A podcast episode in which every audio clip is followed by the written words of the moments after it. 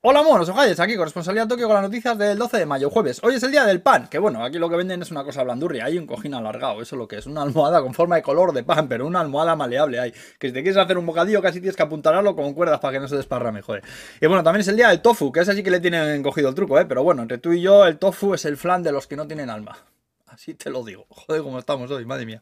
Bueno, vamos al lío. Empezó una no... Empieza con una noticia triste. Ayer encontraron el cuerpo sin vida de Ryuge Uesima, que era un actor y cómico pues muy famoso, la verdad. Salían en muchos sitios. Se parece se ha suicidado, no hay más datos. Eh, pero bueno, aprovecho para recordaros que si vivís aquí hay un servicio de prevención de suicidios, así que atienden también en inglés y donde podéis llamar si creéis que alguien cercano a vosotros puede estar pasándolo mal y no sois capaces de ayudarle vosotros.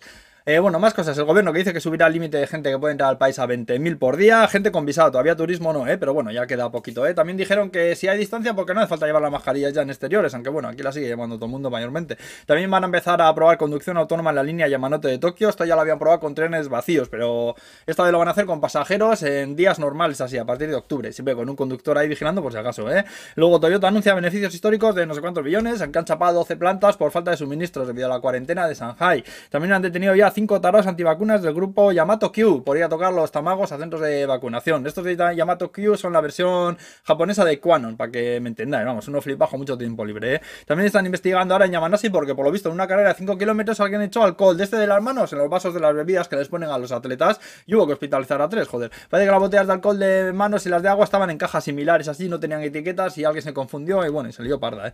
Y bueno, para acabar contaros la historia de un pobre hombre que estaba ahí tranquilamente quitando hierbajos del jardín de la casa de sus padres cuando le vinieron avispas y abejas, digo yo que serían avispas asiáticas, no van a ser de Burgos, ¿no? Estando aquí, bueno, no sé, yo qué sé. Y bueno, el, caso es que el hombre este se asustó, cogió una bengala de estas que se llevan en los coches, la prendió, se la tiró a las avispas, con la mala suerte que cayó en una pila de hierba seca y aquello se convirtió en un incendio de tres pares de tamagos, ¿eh? Lo gracioso del asunto es que este hombre es el jefe y máximo responsable de la Unión de Bomberos de la prefectura de Akita, con lo que está medio Twitter y medio Japón, descojonado vivo con la historia. ¿eh? El pobre señor se tuvo que disculpar públicamente con su negligencia.